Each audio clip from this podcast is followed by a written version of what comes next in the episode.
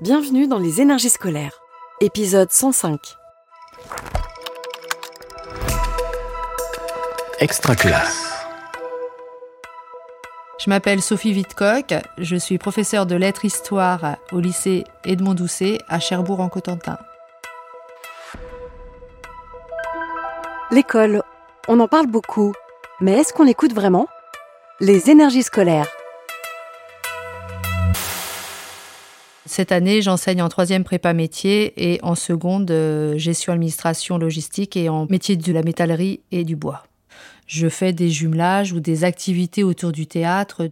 J'emmène euh, quasiment tous les ans mes élèves voir trois spectacles au théâtre à l'italienne et je leur fais euh, dès que je le peux euh, ou une activité euh, théâtrale pure ou une activité connexe au théâtre mais qui, qui a quand même un lien soit de jeu, soit de lecture, soit de, de mise en scène. Voilà. J'ai une histoire particulière avec le théâtre puisque quand j'étais enfant, je regardais beaucoup le théâtre, c'est quelque chose qui m'a intéressé. Euh, quand j'ai passé le bac de français, c'était une épreuve l'oral sur le théâtre avec Don Juan de Molière. Quand j'ai passé le concours PLP à l'écrit, c'était une épreuve sur le théâtre. L'oral de PLP, c'était aussi un texte de théâtre. Donc en fait, ça m'a toujours accompagné, ça m'a toujours questionné, ça m'a toujours intéressé. Je vois aussi la vie comme euh, une pièce de théâtre gigantesque et donc du coup, je me suis dit que ça pourrait être intéressant aussi d'amener les élèves à partager ce plaisir avec moi. En prenant contact avec le théâtre de Cherbourg euh, en 1999, j'ai constaté aussi que le théâtre s'ouvrait beaucoup sur les jeunes, qu'ils aimaient accueillir les jeunes. J'ai vu aussi qu'au lycée professionnel où j'enseigne, tous les métiers pouvaient être représentés dans les métiers du théâtre et qu'on pouvait donc faire un lien et se retrouver à cet endroit-là avec le théâtre. Cette année, on a travaillé autour d'un roman qui s'appelle euh, Ton absence de Guillaume Nile ce travail a permis de créer une pièce radiophonique.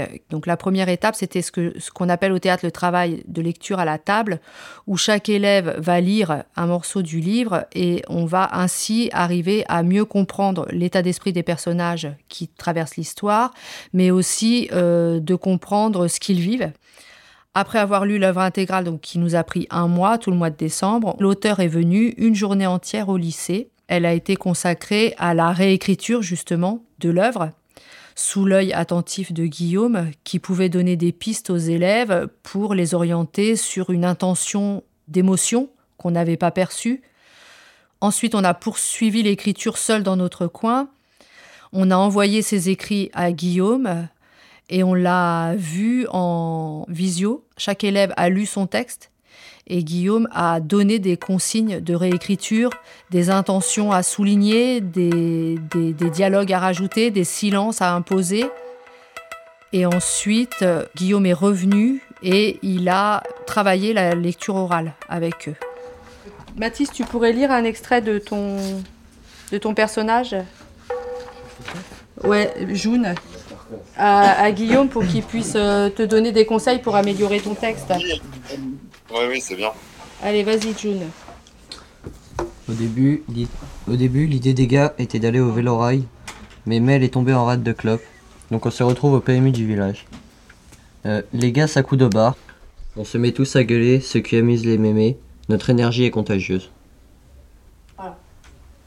Donc vas-y, du coup, Guillaume, qu'est-ce qu'on peut, qu'on peut, donner comme conseil à, à Mathis pour euh, étayer son texte sur June? Déjà, c'est super parce qu'effectivement, c'est vraiment le personnage de June, donc ça, c'est cool. Euh, après, tu sais qu'on en avait parlé, c'est comment on peut rendre ça dynamique. Est-ce que peut-être on pourrait pas le, faire bah, en, dialoguant, en, en, faisant en sorte qu'il y ait plusieurs personnages qui se parlent, donc il y a à la fois la narration, la voix du narrateur, enfin de la narration, June, et aussi un truc un peu plus vivant, des personnages qui se parlent, donc avec quelques lignes de dialogue. C'est-à-dire que nous, on va accrocher l'oreille de l'auditeur, l'auditrice. C'est plein de petits moments comme ça qui vont nous permettre de dire ah ouais, je vois la scène, ou même d'entendre les bruits aussi du bar, euh, tout ça. Alors, pour les élèves, ce travail sous la forme d'un projet, ça permet de s'exprimer et de fabriquer dans un cadre plus ou moins fixe, puisque ce cadre, en fait, il évolue en fonction des propositions. Donc, si je prends par exemple sur l'exemple de Mustapha qui endossait le rôle de Mathieu, le personnage qui est rejeté dans l'histoire de Guillaume. Il voulait y mettre de la colère, il voulait pas que, que cet enfant euh, soit euh, maltraité en silence. Nous, en tant qu'adultes, il a fallu qu'on s'adapte à cette euh, nouvelle donne qui était, intéressante, qui n'était pas à rejeter, bien au contraire, parce que ce qu'il propose, euh, bah, c'est juste et c'est l'équivalent de la parole du professeur, donc c'est très important pour eux. On n'est pas dans une relation descendante, on est dans une relation horizontale où euh, chacun a quelque chose à dire et chacun écoute ce que l'autre a à dire. La pédagogie du théâtre aussi, ça permet de travailler en profondeur un récit. Le travail à la table, il est extrêmement rigoureux. Il demande de travailler beaucoup sur l'inférence et donc d'aller chercher euh, tout un tas d'indices qui donnent corps un peu plus et aux événements et aux personnages.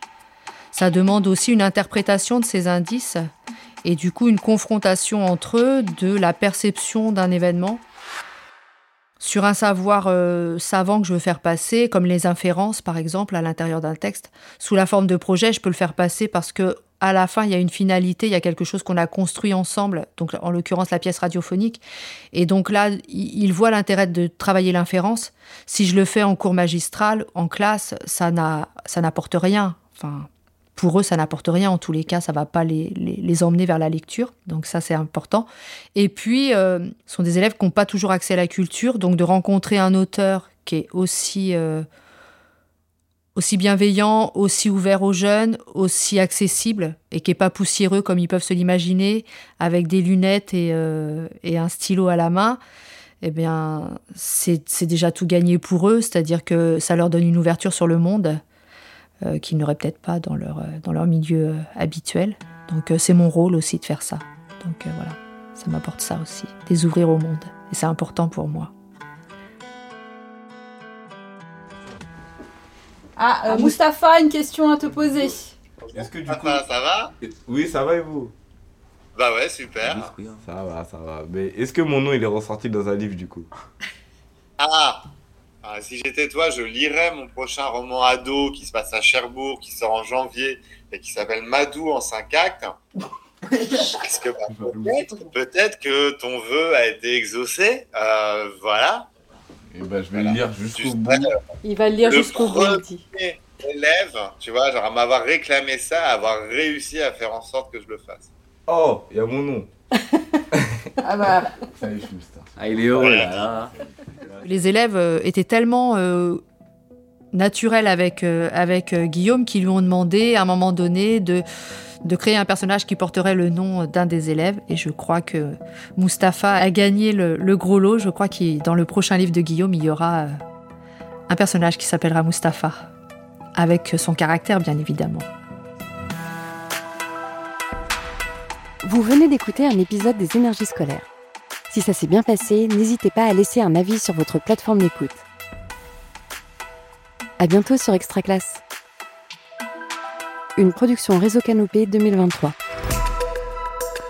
Extra.